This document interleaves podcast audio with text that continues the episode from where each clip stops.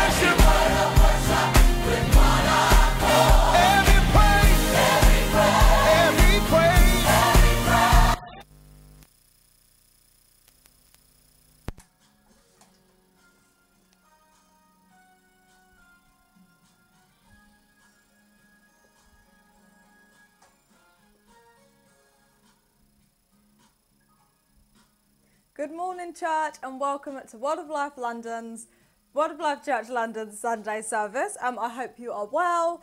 Um, I'm going to start with the announcements. We're going to move on to tithes and offerings, and then Pastor Jordell is going to come on and preach the message. Praise God. So, um, for the online activities this week, we have our online evangelism training today at 3 pm via Zoom, um, and this will be the last part in the series of boldness to share. I know I've been saying that for the past few weeks, but um, yeah, it is the last part today. Um, please get ready to learn how to share the gospel with others more effectively. And Natalie, um, she has more information. And also, happy birthday to Natalie. We hope you have an amazing day. Um, please join our daily online prayer meeting at 2 pm from Monday to Friday via Zoom. Um, the link is shared on the church WhatsApp group, and if you're not in that WhatsApp group, please speak to Pastor Jordell or Jadna. Um, life group is a key vision for our church. It's a great way to get into the Word. Um, I personally, when I read the Bible, I can, I just kind of read and that's it. But then when I join life group, everyone reads together and you just kind of literally see the words come to life. It's amazing. Everyone bounces off each other. You get to see how other people see the scriptures. Um, it's just a really great word, great way to grow. So if you want to change your life, getting in the word is the way to do it. So yeah, I would definitely recommend joining a life group. Um, so we have one on Monday, our digital life group at 8 p.m. and they are studying prayer life. Please speak to Tanya. On Tuesday, we have our online Oxford Circus Life group at 7:30 p.m. Please, um, they are studying the Book of Romans. Um, please speak to Pastor Jordell or Nima for more information. On Wednesday, we have our online Wembley Life group at 7:30. They are studying the Book of James. Um, for more information, please speak to Tertulio. We have another digital life group at 8 p.m um, on Wednesday, and they are studying the subject, studying a new subject, realities of the new creation. Um, this digital life group will be in Portuguese during this lockdown period, um, so please speak to Yara. On Thursday, we have our online Loughton Life group at 7.30. They are studying the Gospel of Mark. Please speak to Pastor Jordan or Sim for more information. Uh, we have another digital life group on Thursday, praise God, at 8 pm. Um, this is focused for people who normally receive Portuguese interpretation. They are studying prayer life. Please speak to Clayton or Eva. Um, and we have another digital life group on Thursday, but this one's at 8:30 p.m. Um, and they are studying the book of James. And this digital life group will be in Portuguese during the lockdown period. So please speak to Pastor Tiago for more information. Um, and all those digital life groups and online life groups are connected via the Zoom app. So please make sure you have it. And praise God, we have 10 life groups so far. Um, so please, please, please get connected. Um, and yeah, and let's believe God for more life groups near you. On Sundays, please join our live worship at 10.30 on our Facebook page with our worship team. All you need to do is search Word of Life Church London and um, yeah, you can join the worship team. Our online service is live at 11am on our YouTube channel at Word of Life Church London. Please subscribe and hit the notification bell, and um, yeah, you will get a notification every time we go live. If you need Farsi or Portuguese interpretation during our live service, please speak to Clayton or Nima and they will help you next Sunday we will have our online leadership academy via Zoom again. Um, Pastor Jordell will send the details on the to the leaders. Um, he will send the details on the leaders WhatsApp group. Sorry. um, this month we are praying for Word of Life Glasgow um, for Pastor Augusto and Thais. Um, and so here are the requests.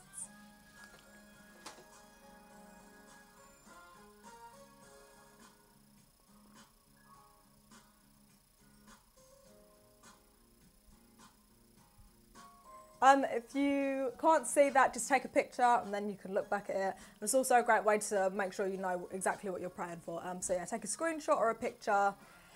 Yeah, um, so the book of the month has returned. Um, the book we're reading in July is Love the Way to Victory by Kenneth E. Hagin.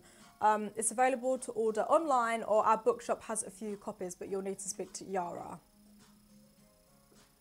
Um, family, if you are in temporary need or you know someone from our church family who's in temporary need, um, please contact Yara. That is our food bank. Um, so yeah, we are better together.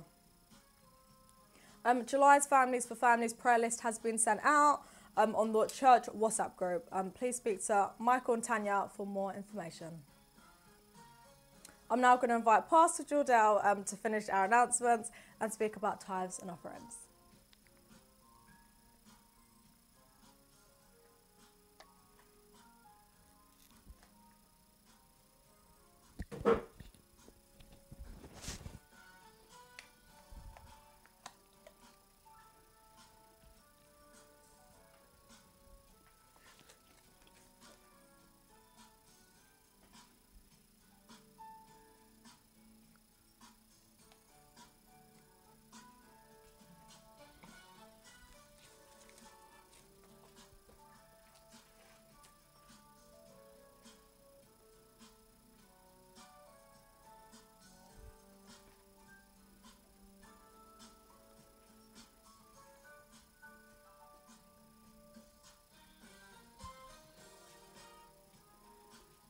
Hello, family. Good morning. And I hope you are well. Praise the Lord. Hallelujah. So, I'm going to continue with our announcements now. And I have a special announcement. So, guys, as you know, Pastor Gleason, Marina, Matthias, and Lucas um, are moving to Portugal and they're moving next weekend. Praise the Lord. So, you know, we're really excited for them, for this transition and what the Lord is doing. Amen. Um, so, again, it's quite sad that we can't meet in person. However, we have a, we're planning a special online event next Friday at 7:30 p.m.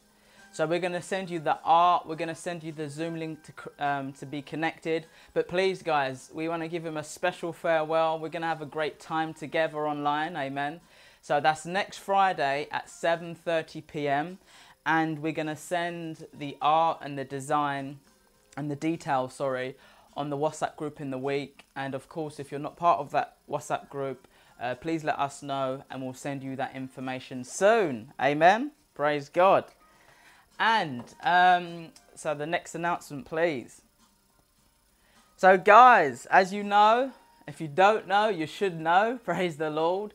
Uh, the Word of Life online Bible school is starting uh, coming this September. Uh, registration is open. And as you know, leading up to um, launch, we have taster class and we have uh, Pastor Darren Ray um, from Brazil. He's actually American, but he's, he's lived in Brazil for many years. Um, and he's going to be teaching ABC of faith. So I want to encourage you if you if you have already signed up to the Bible school, be there. If you've not signed up, be there.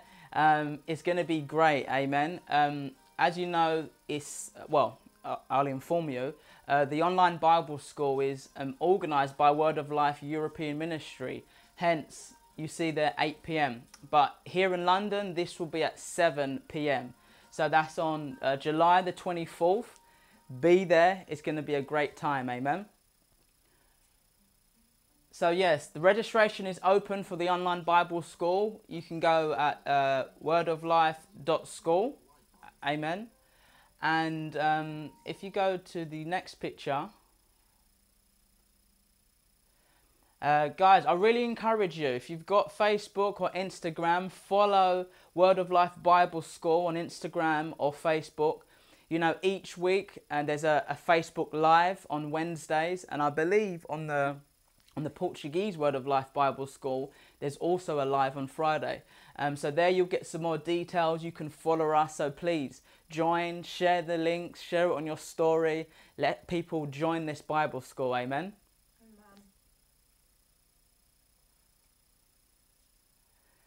So now, guys, it's our opportunity to give our tithes and our offering. Um, here are the details if you don't have them already.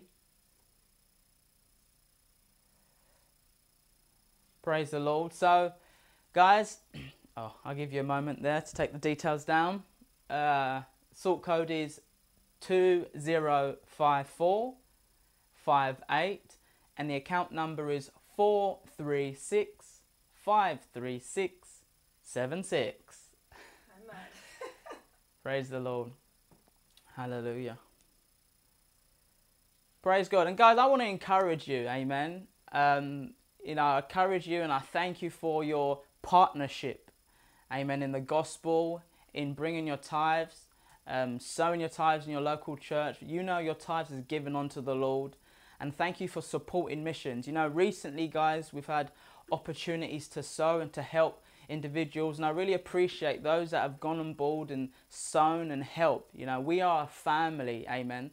The Bible is actually really clear. You know, if we receive spiritual, it's good for us to sow financial, amen. Praise the Lord. Um, so I want to encourage you in that. And let's pray together right now, amen. So, Father, in the name of Jesus, we thank you, Lord, for this day. And Lord, we, we present our tithes to you. You know, on earth, Lord, we give our tithes in our local church where we're fed spiritually, where we're cared for, where our family is, and where you've called us to be, Lord. But Father, we know in heaven it's our high priest, Jesus Christ, who receives our tithe, Lord.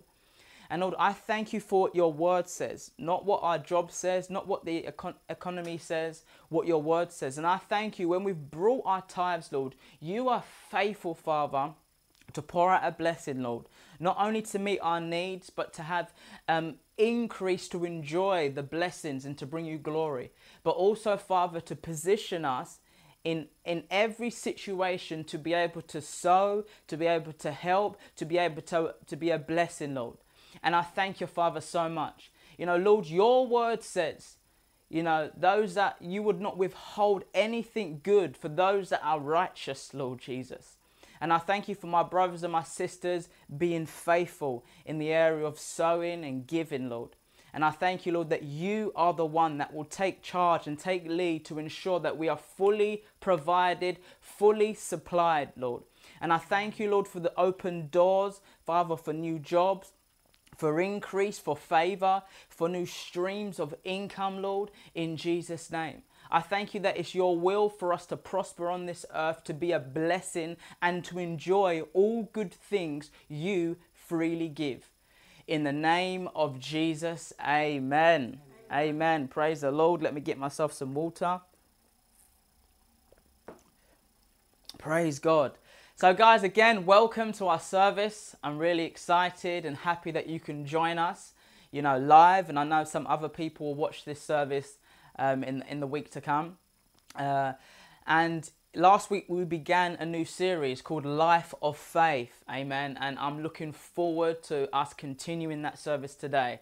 But before we do that, let's pray. Amen. So wherever you are, close your eyes, bow your head. Let's be expectant to receive from the Lord. Amen. So, Heavenly Father, Lord, we thank you. We lift up our holy hands, Lord, in thanksgiving, Lord. Father, we believe it's better to be at the gates, Lord of your temple, Lord, than to be in the house of sinners, Father. And I thank you, Lord. We are here to receive and to hear from you. Father, strengthen us, equip us, Lord, correct us where needed, Father. We, we want more, Lord, in Jesus' name. We want to be found faithful, Lord. We want to be fruitful, Lord. We want to live by faith, Father. And Lord, we recognize we can't do anything anything that really matters to you and in eternity and in life without your Holy Spirit. And Lord, we thank you that you have given us your Holy Spirit. Holy Spirit, we thank you that you're here.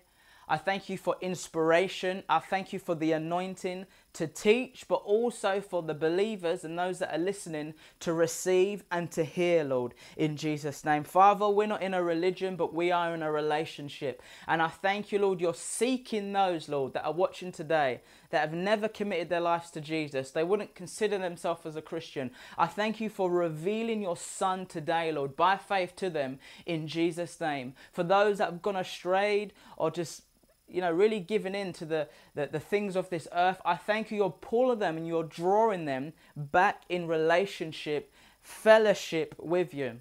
And in Jesus' name, Lord, for the rest of the fiery, holy, loving, God fearing saints, Lord, I just say more in the name of Jesus. Lord, take us from glory to glory, faith to faith, grace upon grace. In Jesus' name, amen. amen. Praise the Lord. Hallelujah. Praise Lord. Uh, sorry, praise Lord. Can you see if you can find my phone, please? Thanks. No, because I need to show something after. Sorry, guys, just some back back of the scenes uh, points. Amen. Right, so guys, hallelujah. So excited for today's series. Guys, I really encourage you, get a pen and a paper. If you don't have a pen and a paper, write notes down on your phone. Amen. Um, so let me give you a qu- quick recap. As I said, Life of Faith is this new series, um, and I really believe the Lord is wanting us to uh, grow. He's wanting to establish some things in our life, and I believe we're going to be blessed by this series. So, just as a quick recap, amen. Last week we saw three reasons why it's important for us to learn about faith, but not only learn about faith, but also to um, uh, to be uh, to live by faith.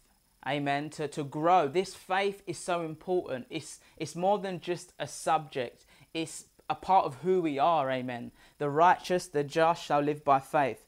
So, the first point, we won't go to the scripture, but you can hear it, you can uh, read it again in Hebrews chapter 6, verse 1 to 3, we see that faith, what the first reason why faith is important is faith or faith in God, faith towards God is a foundational uh, uh, it's foundational to our Christian faith. You know, in the Greek, that word means beginning. It's like step one. And not only that, we learned that we are also, um, we should also be able to teach others about this faith and explain it to others. So that's one reason why it's so important for us to learn about faith. Number two, we saw in Hebrews chapter 11, verse 6, that without faith, it's impossible to please God. Without faith, it's impossible to please God. So we're in a relationship now with our Father, amen, and we want to please Him. We want to please Him. How many people have children or have employees or have friends? You know, when they please you, it's great.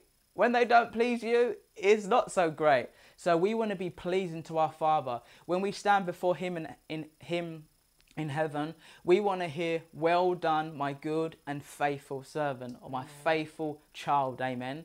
We want the Father to be pleased. You know, the Bible talks about, you know, we don't want to stand before the Lord and be ashamed. Why would we be ashamed? Because we realize that on earth we wasted our life. We're saved, we accepted Jesus as our Lord and our Savior, but we didn't, le- we didn't live for Him. We didn't live by faith. But I declare in Jesus' name that won't be for you and that won't be for me because we're going to live by faith. And then the third reason why it's so important for us to learn about faith, we saw last week, is that the Bible says four times, once in the Old Testament and three in the New, in the New Testament, Habakkuk, Hebrews, Galatians, and Romans, it says that the just shall live by faith. How many people are just? How many people are righteous? How many people are blameless?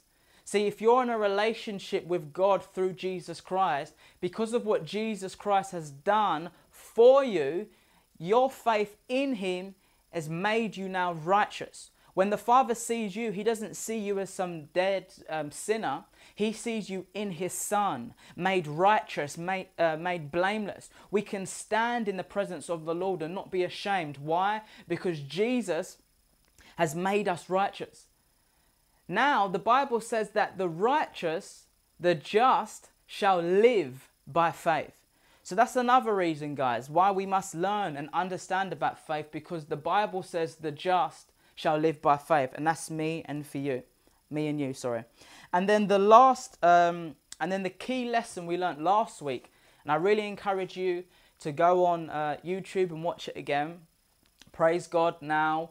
Our services are going to be titled on YouTube, so it will help you identify um, a message that you really liked. Amen. Um, so the lesson we learnt last week in 2 Corinthians chapter 4 and verse 13 is that the spirit of faith, everyone say the spirit of faith, spirit of faith. believes and therefore speaks. When we have and when we operate in the spirit of faith, we believe and therefore we speak. Amen. We believe in God, therefore we speak about God. We believe we are healed, therefore we declare that we are healed. And I said last week that the fruit of believing is speaking, and the root of speaking is believing. Now, in our lives, as we analyze ourselves and we want to grow, whenever we're not speaking about a situation or what the Word of God says, or what God has said to you, it's highly likely it's because we're not believing. See, when you believe a thing, you will speak about it. Amen. So, in your life or in areas of your life where you see that I'm not speaking, I'm not speaking with confidence, go back and think, hey, what am I, what, what have I been think, filling my mind with? What has my attention? Because what has your attention will impact how you believe, and what you believe will impact what you say. Amen.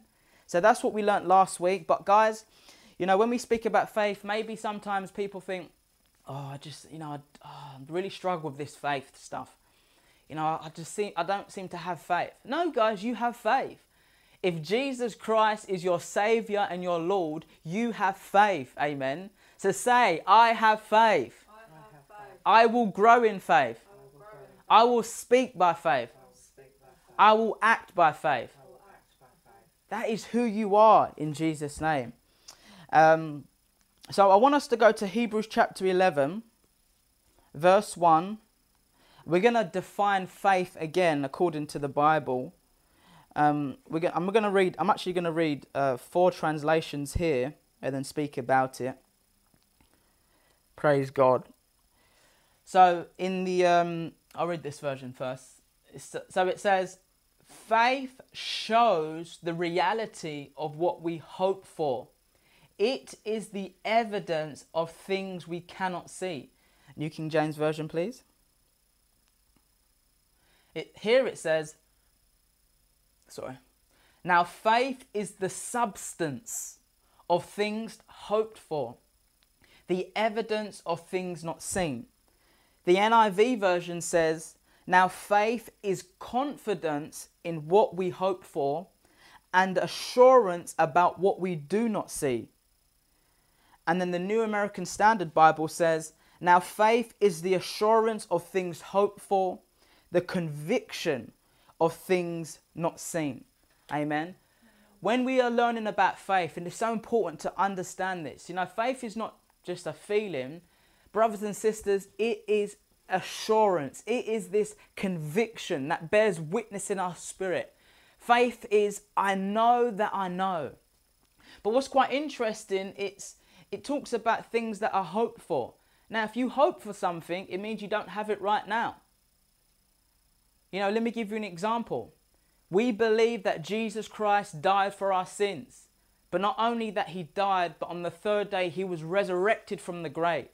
So sin and death no longer has any rule or any power over him. He has victory over that.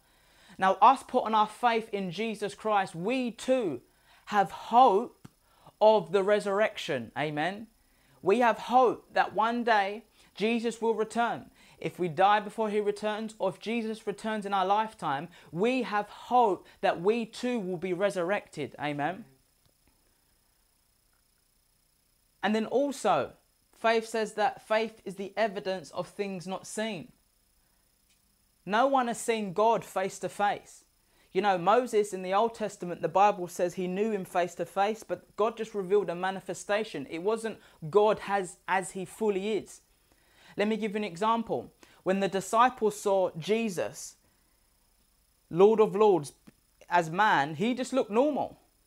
But if you remember in the Gospel of Mark, there was an, there was an account where uh, Jesus transfigured before them. And it says his robe was as white as snow, just the white. It was so white. And what happened is Peter and um, the, uh, James, I believe Andrew, they got to see a glimpse of Christ as he actually is in his glory. See, no man has seen God face to face except for the Lord Jesus. But we have faith in him although we don't see him.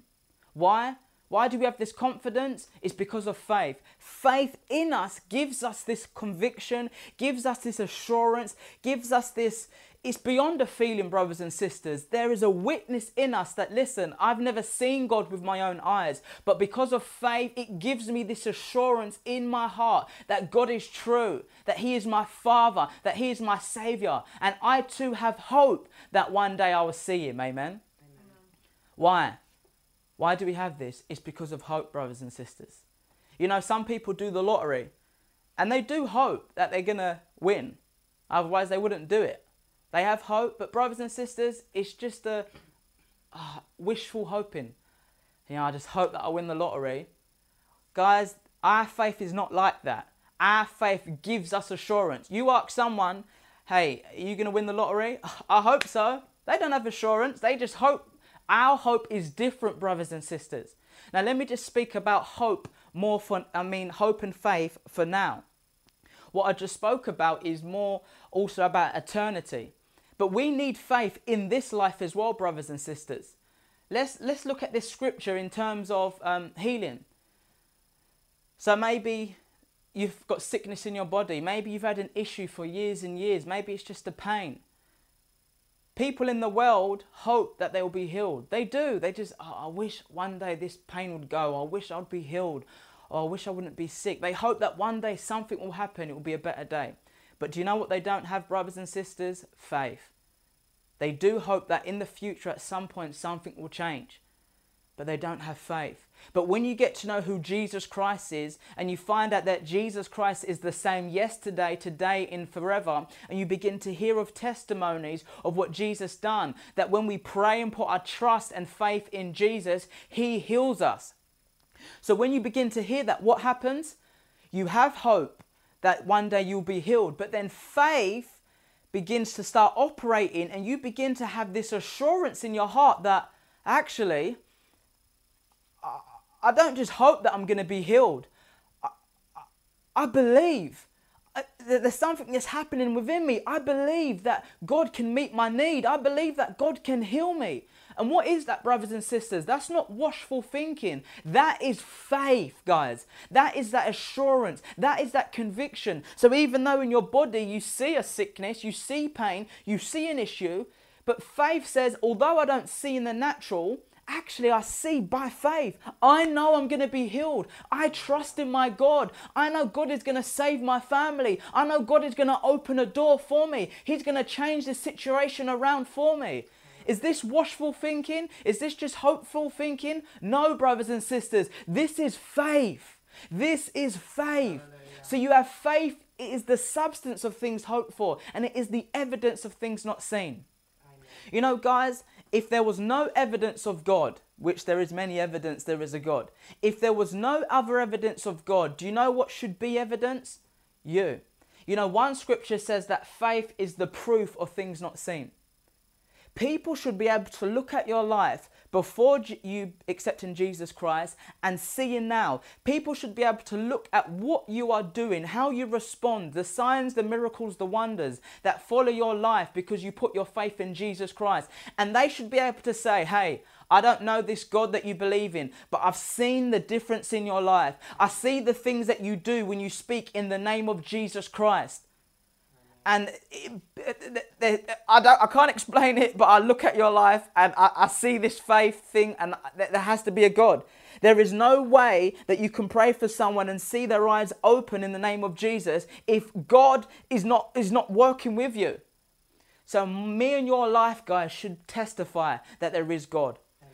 Us living by faith testifies in the God that we believe in. Amen. Praise the Lord. Hallelujah. So, let me say this, guys Faith brings hope into reality. There's hope, but faith brings what we hope for into reality. Amen. Now, without faith, hope will always be deferred. Hope will always just, you go, you, you walk forward a, a meter, hope goes a meter away. But faith grabs hold of hope and believes, yes, Lord, now, amen. So, this is why it's so important, brothers and sisters. Now, today, last week we looked at um, the invitation to the spirit of faith, and this week I want us to focus a little bit more on living by faith. Amen. You know, some people, when we think about faith, we automatically think about receiving from God, receiving things from God. And we're going to cover that next week. You know, we need to, without faith, we can't receive from God. But I also want us to widen our awareness of faith and understand why faith is so important. You know, as I said, guys, the Bible says the just shall live by faith. You know, it doesn't only say the just shall receive from God through faith, you will receive from God. And as I said, next week we will look at that and we're going to learn more about that. But the just shall live by faith. You know, let me give you an example. If it was your birthday and um, I knocked on your door and I said, I got a present. And I handed you like a bag of water and there was goldfish in it. You know, when you used to go to the fair when you was young and you'd win goldfishes. And I said, here, here's your, here's your birthday present. And I gave it to you. What's the first thing that's going to come to your mind? Probably what, where are we going to put these fish? But then the second thing would be, I need a tank and I need some water. Why? Because you know Fish are created to live in and by the water. That is their nature. That's who they are. They are made to live in the water, guys. You can't think, oh, maybe I'll just put the fish in the, the flower pot. Maybe I'll put the fish on the, in the grass in the garden. No, you know that fish is made for being in the water. So, similarly, guys, me and you, we are made, we are created brand new in Jesus Christ to live by faith, guys. This is how we live. This is how we do well in life. This is how we prosper. This is how we fulfill the plans of God. It's living by faith. If we put a fish outside of the water, you know it won't be a matter of time before it dies. Some fish can last, I think, some minutes and eventually die. And I'm not prophesying negativity here, guys, but when you give your life to Jesus Christ, if you try to live not by faith, your life is going to be miserable, guys. Your life is going to be difficult. It's going to be discouraging. It's going to be hard. All you have to do is look in the Bible and see all the accounts, all the stories of how people live by faith. What about if they didn't live by faith? What about if Moses thought, oh Lord, I'm not going to put this stick, this staff in the sea? What's that going to do? Egypt would have wiped them out. Oh Lord, I'm not going to pray for that person. They're not going to be healed. Well, they're not going to be healed. We are called, guys, and I just pray in the name of Jesus that Lord, you would you, you would give us more revelation and understanding that we are we are created to live by faith. There's no other option. This is who we are. Last week we talked about the life of faith. Really, we're called into a life where there are many impossible situations. But do you know what, guys? Nothing shall be impossible with God, and nothing shall be impossible for you if you believe. So we're called to live this supernatural life, this life where we make things that are impossible possible. Amen. By faith. By faith. Hallelujah. Let's go to quickly go to Galatians chapter 2, verse 20. Galatians chapter 2, verse 20. You know, guys, faith there's many reasons why we have to live by faith amen? See here paul said this look i have been crucified with christ. It is no longer i who live but christ lives in me. And the life which i now live in the flesh i live how? By faith in the son of god who loved me and gave himself for me you know, guys, some people watching now and some people will watch. Maybe before Jesus Christ, you know, the Bible says we were all sinners. But some people had some, they done some bad things. Maybe they killed someone. Maybe they contributed to killing someone. Maybe there was a thief. Maybe there was an adulterer. Maybe they was just literally evil. Some people are terrorists.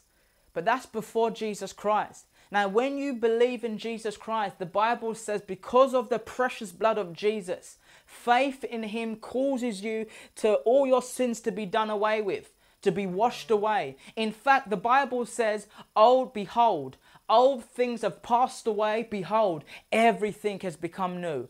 What has passed away and what has become new? That old spirit, that old sin nature that was rebellious, that was evil, that has been done away with. And Jesus says that we've now been born again. We now have a brand new spirit where God's laws have been written on our hearts, where the Holy Spirit is joint with our spirit. We're sealed with the Holy Spirit. Now, God's very spirit can dwell in us because of our born again spirit. We have the nature of God. We have the love of God, brothers and sisters. We're now in fellowship with God.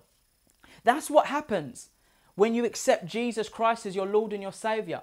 But do you know what, guys?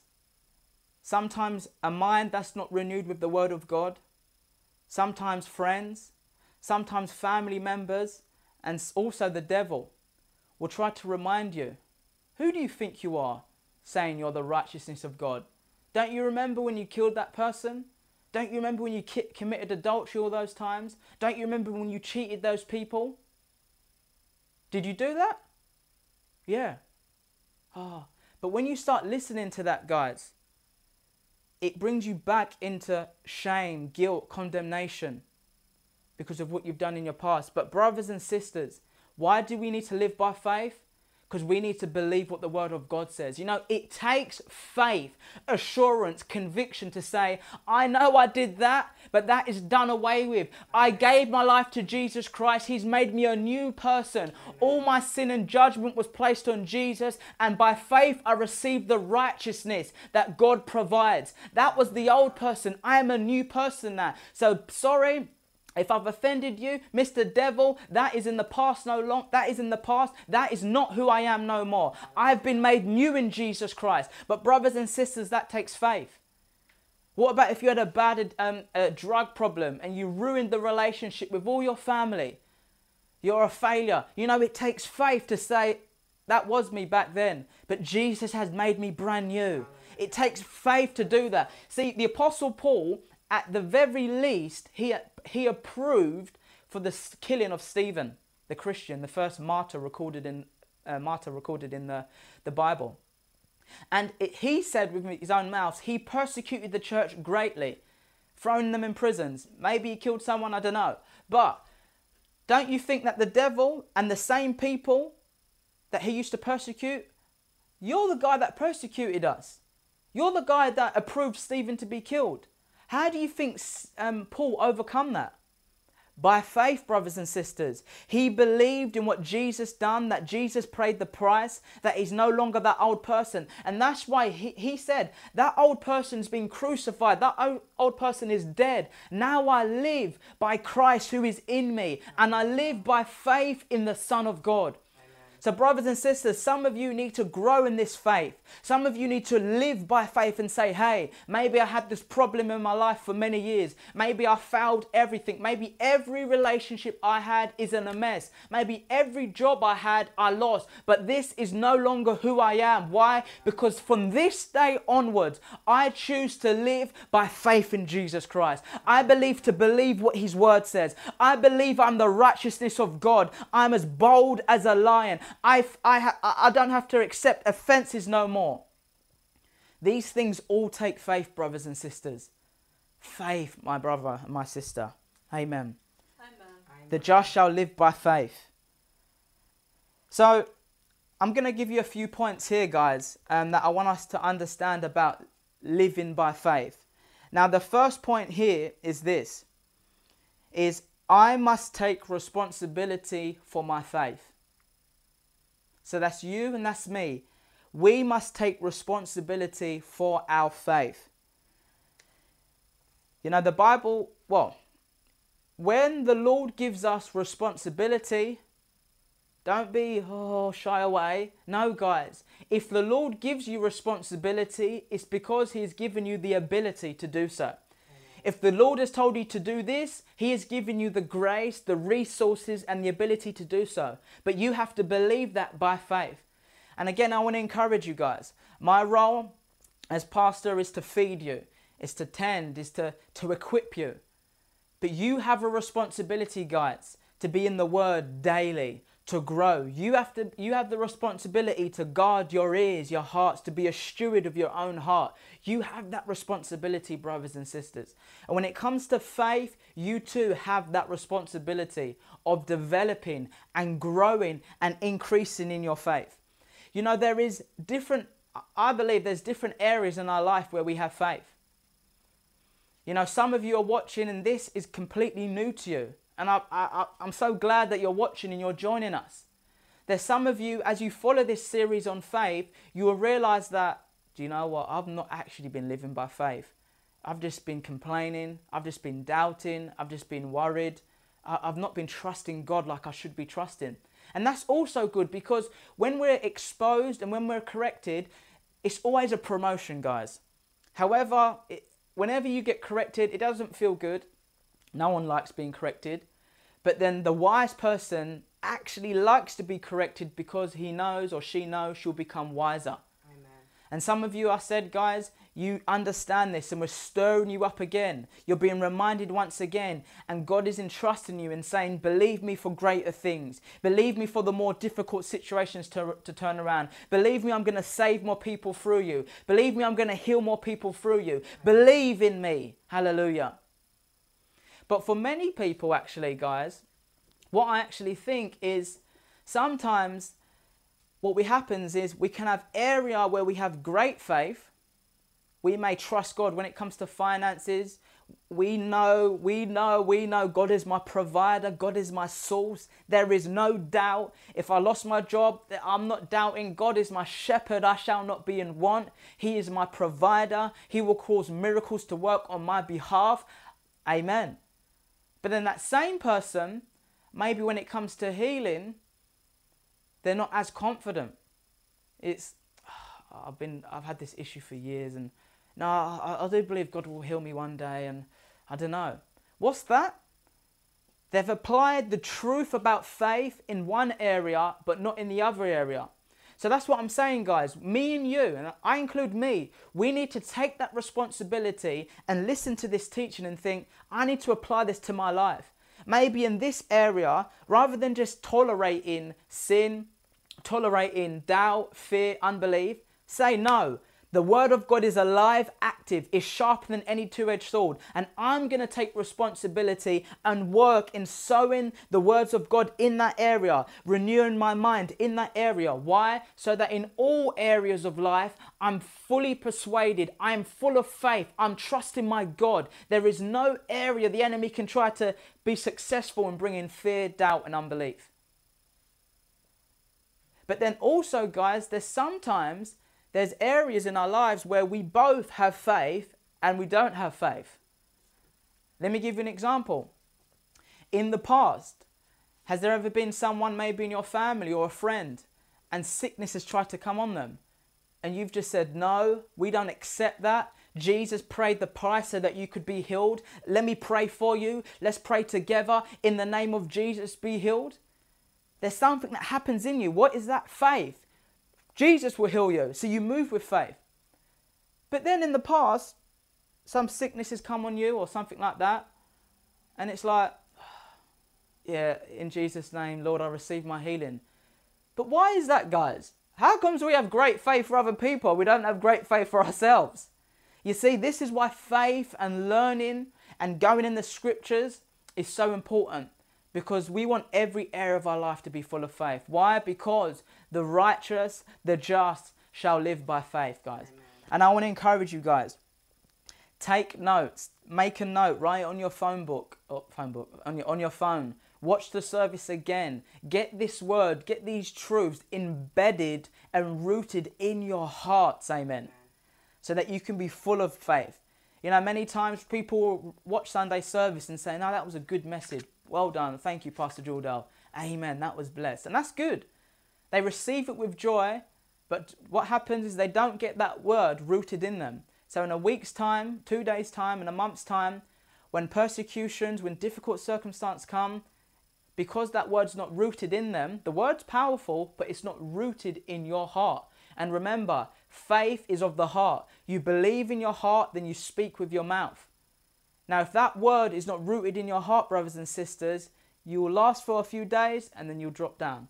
But I declare in Jesus' name, me and you will no longer be up and down yo yo Christians. We go from glory to glory, faith to faith, grace upon grace. Amen. That's me and that's you in Jesus' name. Hallelujah. Praise the Lord. Uh, Romans chapter 10, verse 17. You know, I must take I must take uh, responsibility for my faith. The Bible says in Romans 10 17, so then faith comes by hearing, and hearing by the word of God. This Greek word here is rhema. I'm not going to start teaching Greek because I, don't know Greek.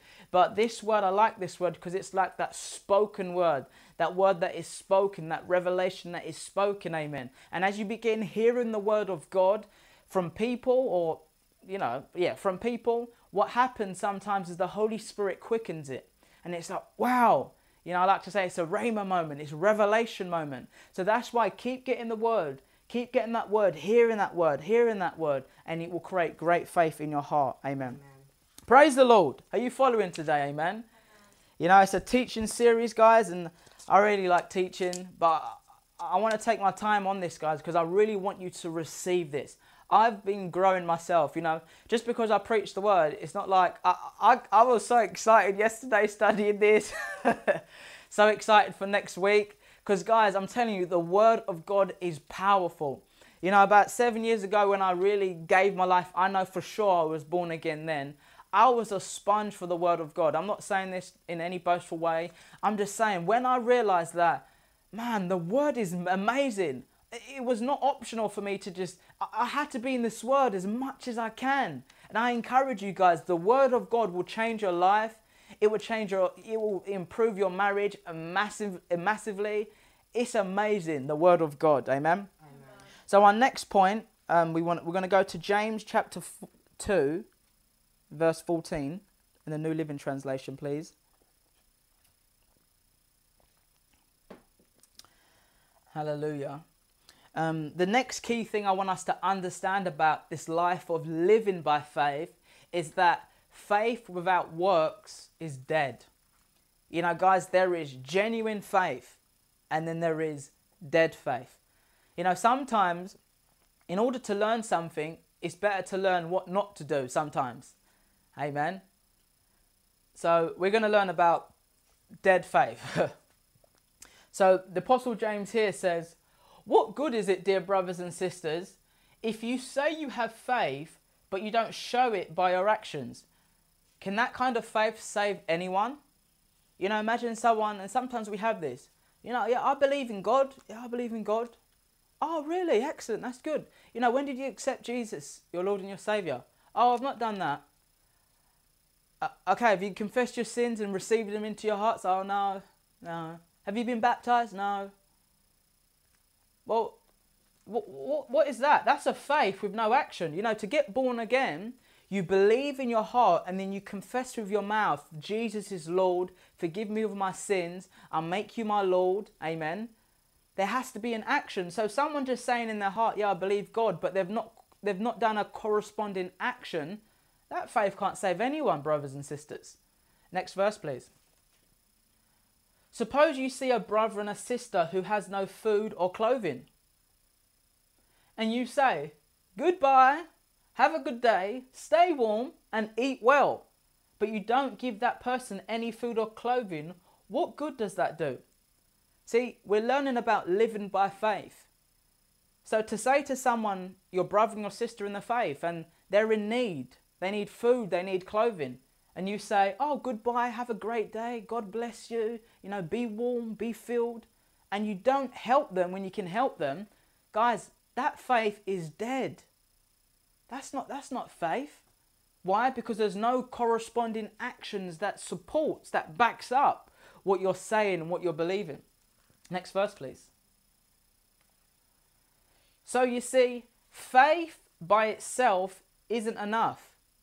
Unless it produces good deeds, it is dead and useless. Now, some may argue some people have faith, others have good deeds. But I say, how can you show me your faith if you don't have good deeds? James says, I will show you my faith by my good deeds. You say you have faith, for you believe there is one God. Good, good for you. Even the demons believe this and they tremble in fear. How foolish. Can't you see that faith without good deeds is useless? Guys, I like to joke around, but the previous verse says, you know, someone to say, I believe in God, James is almost mocking, taking the mick, and he's saying, even demons believe that. How many people want demon level faith? No, guys, we want great faith, amen. He, he's making it clear that faith without works is dead, or faith without corresponding actions of obedience is dead, it is useless. In fact, that kind of faith is not even complete, guys. You know, what good does it do if we say, well, let me give you an example. You know, Christians, as Christians, you know, when we're witnessing or sharing about our faith, we will often say, you know, our Christianity is not a religion. We're in a relationship. We're not in some religion or religious thing. Sorry. We're in a relationship with God through His Son, Jesus Christ. And that's true, amen? Hallelujah. Amen. But guys, we say that, or them Christians down the road, I'll say, Now, let me just, uh, you know, if it corrects us, praise the Lord, it corrects us and we grow. You know, guys, we say stuff like that, but then we spend two minutes praying to God. We say that we're not in a religion, we're in a relationship, the Holy Spirit is in us, but we're never reading the Word. We're never spending time with God. We say that we love God, but then we don't obey His commandments. Jesus said, If you love me, you obey my commandments. You know, God, I want to I wanna serve you, but we never serve in church. See, brothers and sisters, living like that is living with dead faith. Our life must be producing actions, must be producing fruit. To say that we're Christian, we gave our life to God, and there is no fruit in our lives, guys, that that that living by faith is dead. So if you feel like, oh, this is a bit ouch, that's good, guys, because it's exposing and then it helps us to grow. Again, there may be an area in your life where you know you're believing and there's actions, there's fruit, but maybe there's an area where you're believing and there's there's no fruit. We must believe. If the Bible says, I'll give you an example. When, when again, when I became born again, I received um, through great teachers this revelation that I'm now the righteousness of God by faith, that that old person is done away with. You know, to the point I've got friends that knew me when I first really gave my life to the Lord. And they said, Jordan, I just remembered whenever we used to have prayer meetings and come together, you always used to say, I'm the righteousness of God. I'm the righteousness of God. And I was like, really? Did I say it that much? But I was I had that revelation. Even now, you can't tell me I'm not righteous. I've been made righteous by faith in Jesus Christ. Amen. Yeah. I believe that. But then what I've had what I've struggled in the past is sometimes it's oh maybe I lack that boldness to you know witness to someone or you know stand for the Lord. But guys, the Bible says the righteous are as bold as a lion. So that's a perfect example in which one area I have this revelation, I'm the righteousness of God, I believe. But then in another area, I'm not actually operating in the faith I should. And this is what I say me and you have to take that responsibility to steward our own lives and self identify. No, I want this area, that area, that area, my relationship here, my trust in God with finances, managing my time, raising my children in the ways of the Lord. It has to all be by faith, guys. But if you're never reading the word, if you're never praying, if you're never hooking up with Christians, if you're trying to do this Christian life solo on your own, you're just not going to fulfill the plans of God for your life. And it will be really difficult. Your life will keep going around in the circle. It will be up one day and down. There will be these valley days. There's no valley days for the Christians. Are there tough days? Absolutely. But by faith, God gives us the strength there. We're not having this, oh, the valley days and I'm low. No, no, no, guys. There are difficult times. I'm not despising that, guys. But even in there, I shall declare that the Lord is good. He is on my side. He is for me. The situation looks bad and negative, but God is on my side. Why? By faith. Amen. Praise the Lord. Hallelujah. So, guys, again, faith without works is dead. And again, in your life, when we're believing for something or situations to change, we should be able to see fruit and action. And if we don't, go back, realize what am I believing, where I think, what, what, what's happening with my thinking, amen. Um, in the following verse, it actually talks about Abraham as an example. And it actually says that weren't Abraham justified by his works? You know, when Abraham went and offered Isaac up, up, up on the altar, and just before he was going to sacrifice him, an angel appeared and said, No, Abraham, you know, there's a lamb, or I can't remember if it was a lamb or a bull in the, in the bush. But what did God see? God saw that Abraham was willing, he had faith, he was obedient to trust God in this difficult situation. So Abraham didn't just say, Yeah, Lord, I believe you. He demonstrated it. So the Bible says that he, his action made his faith complete. So, brothers and sisters, faith does be- begin in our heart. It has to, because faith is of the heart but then it needs to manifest into speaking, into actions. Amen. And when we do the speaking and the action, it makes our faith complete. And I want to be clear, guys faith, the spirit of faith, is just, it's not really all compartments. The spirit of faith believes, therefore speaks.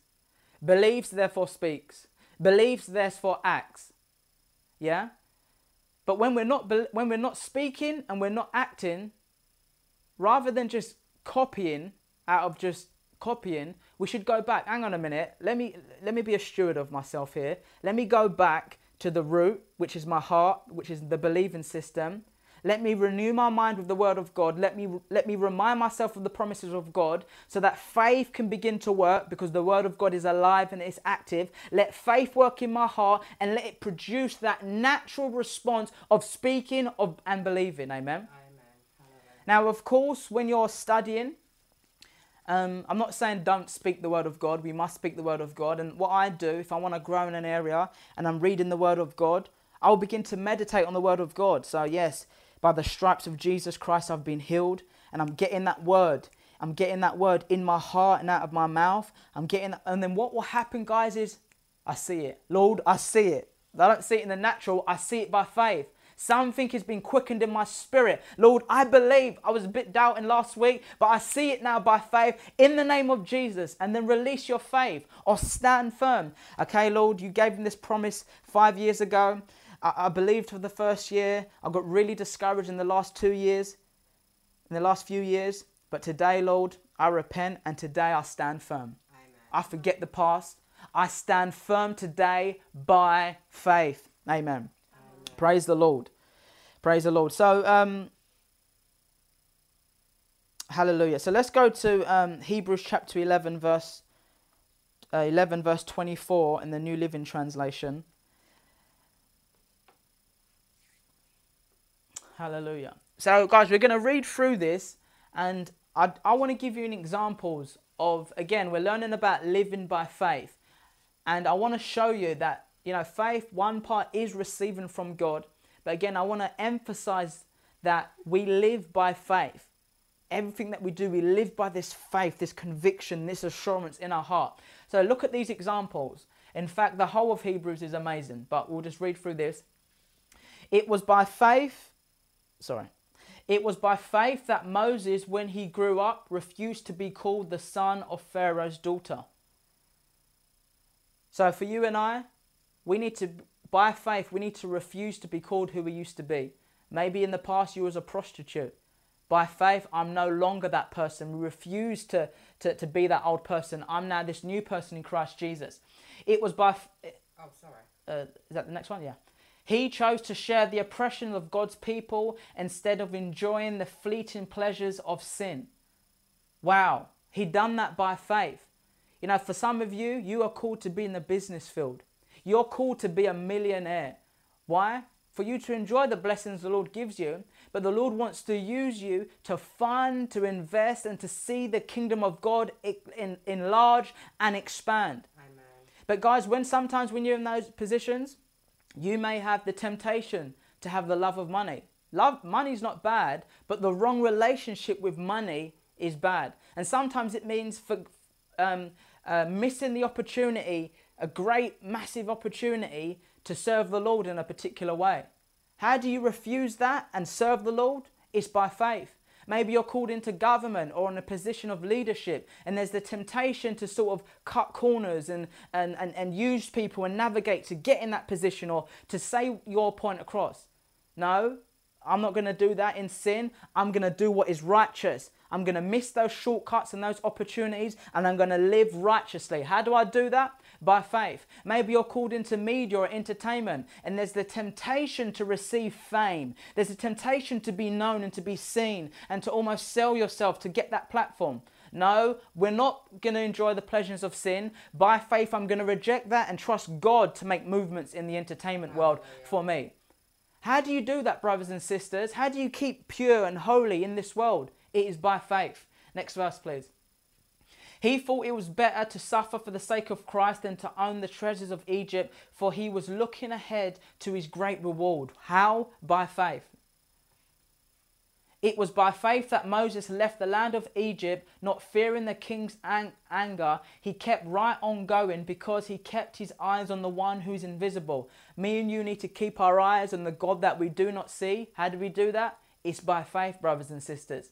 You know, if there's laws that come out that is against what the Bible of God says, if there's decrees in governments, in nations that is against what the Bible, what the Word of God says, by faith we need to refuse that. Refuse the anger or the punishment that may come from that by faith because we want to keep our eyes on what God is telling us to do. Amen. It was by faith that Moses commanded the people of Israel to keep the Passover and to sprinkle blood on the doorpost so that the angel of death would not kill their first, firstborn sons. How do, how do you obey the Lord? How do you do stuff like this that's never been seen before? It's by faith. Uh, if you jump down to verse 32, please. The chapter's really amazing. But look here, guys. How much more do I need to say? It would take too long to recount the stories of the faith of Gideon, Barak, Samson, Jephthah, David, Samuel, and all the prophets.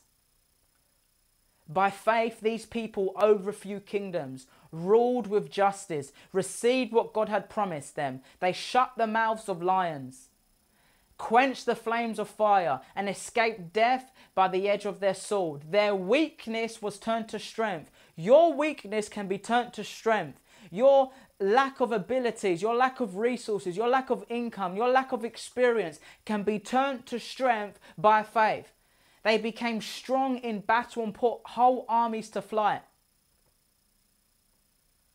Women received their loved ones back from the death. Miracles. But others were tortured, refusing to turn from God in order to be set free. They placed their hope in a better life after the resurrection. Some were jeered at, their backs were cut open with whips, others were chained in prison. Some died by stoning, some were sawed in half, and others were killed with the sword. Some went about wearing skins of sheep and gates, destitute, sorry, goats, destitute and oppressed and mistreated. They were too good for this world, wander, uh, wandering over deserts and mountains, hiding in caves and holes in the ground.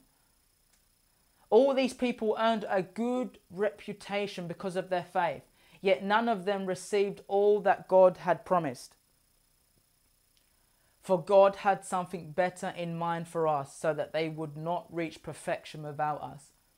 Amen. See, brothers and sisters, what we learned there is by faith, these people lived. These people prospered. These people fulfilled the plans of God. And for some, they were persecuted for their faith. They were killed for their faith. And some of them didn't receive everything they what was promised. And that's not talking about okay, I'm not going to receive my healing, I'm not going to receive provision. Ultimately, it's talking about what is yet to come, the fulfillment, they heard about this promise of um, the Messiah coming, and they didn't see that here. Why? Because they weren't going to be made perfect without us, perfect in our new bodies at the resurrection. Amen. So, brothers and sisters, as Christians, we need to have this understanding that I live by faith for this earth now and the things that I need to do and achieve and receive now.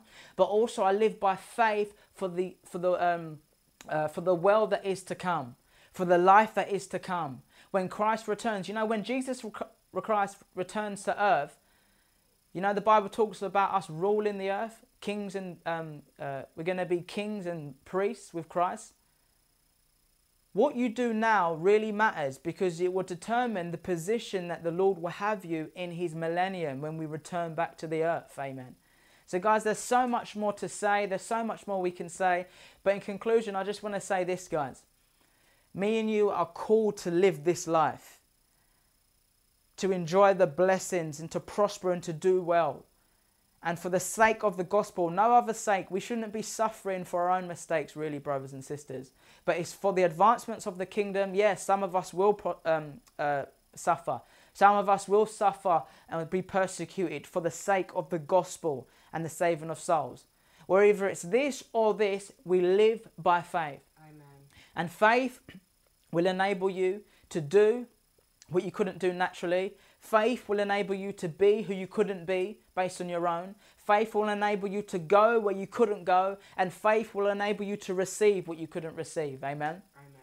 Praise the Lord. So, guys, I really thank you for today's uh, time and listening in. Uh, listen for listening.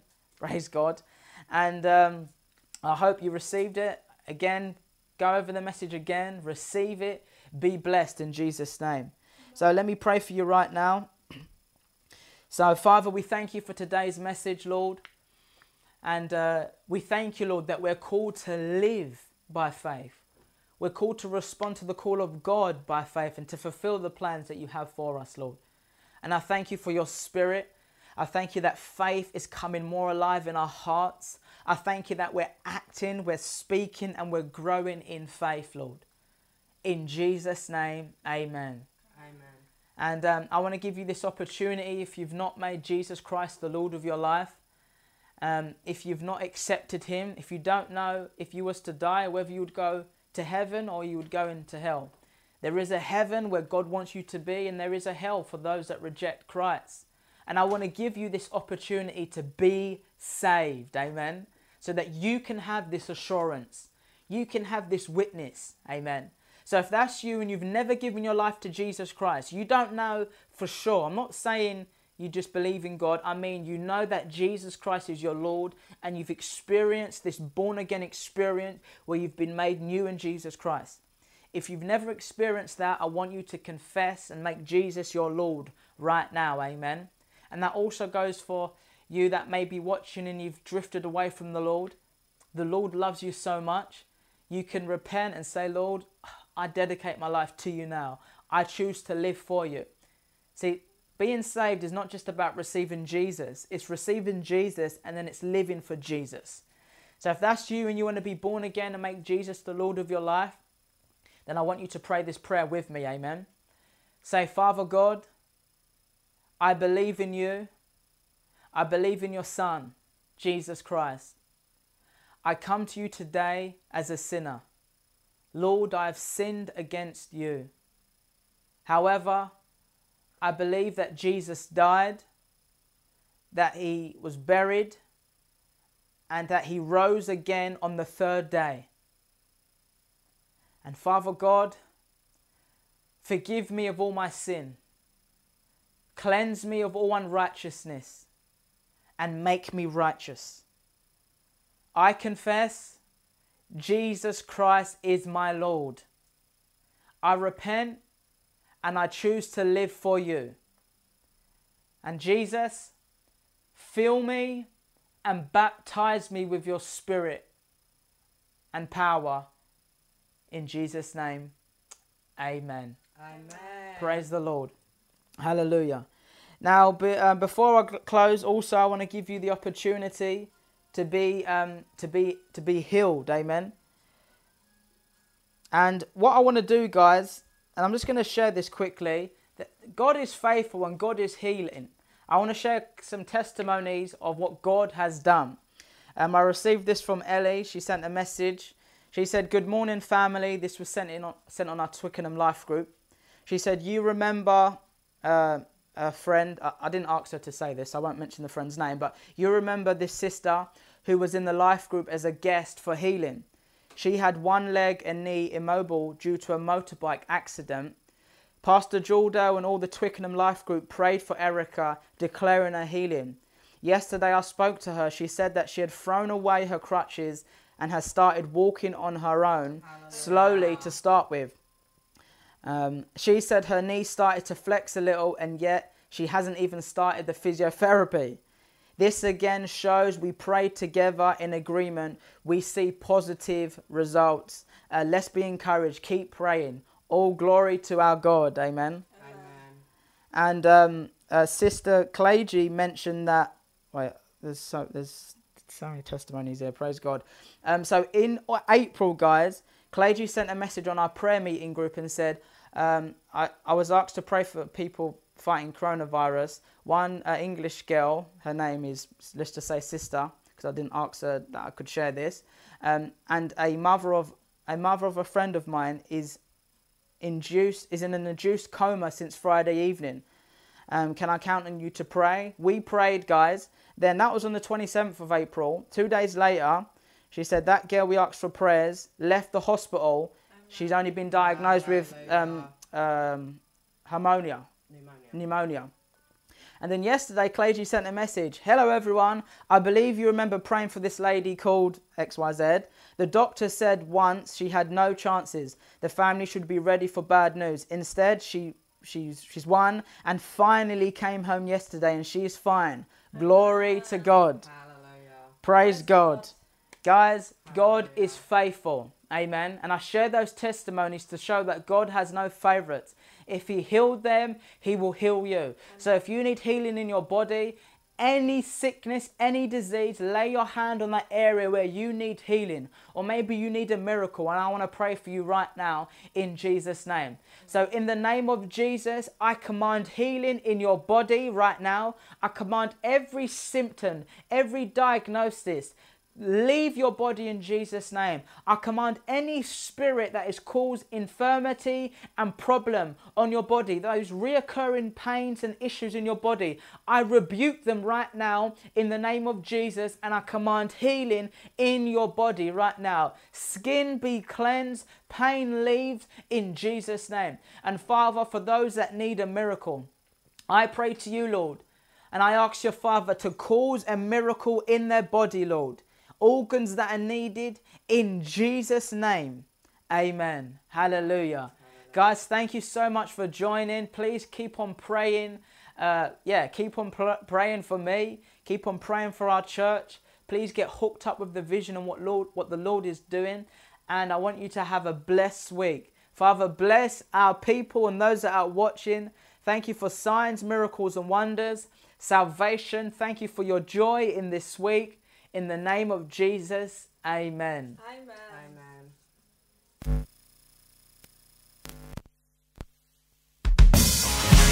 Let me hear the worshipers. Where's all of my praises? I want everybody around the world to put your hands together because all the praise belongs to God. Here we go.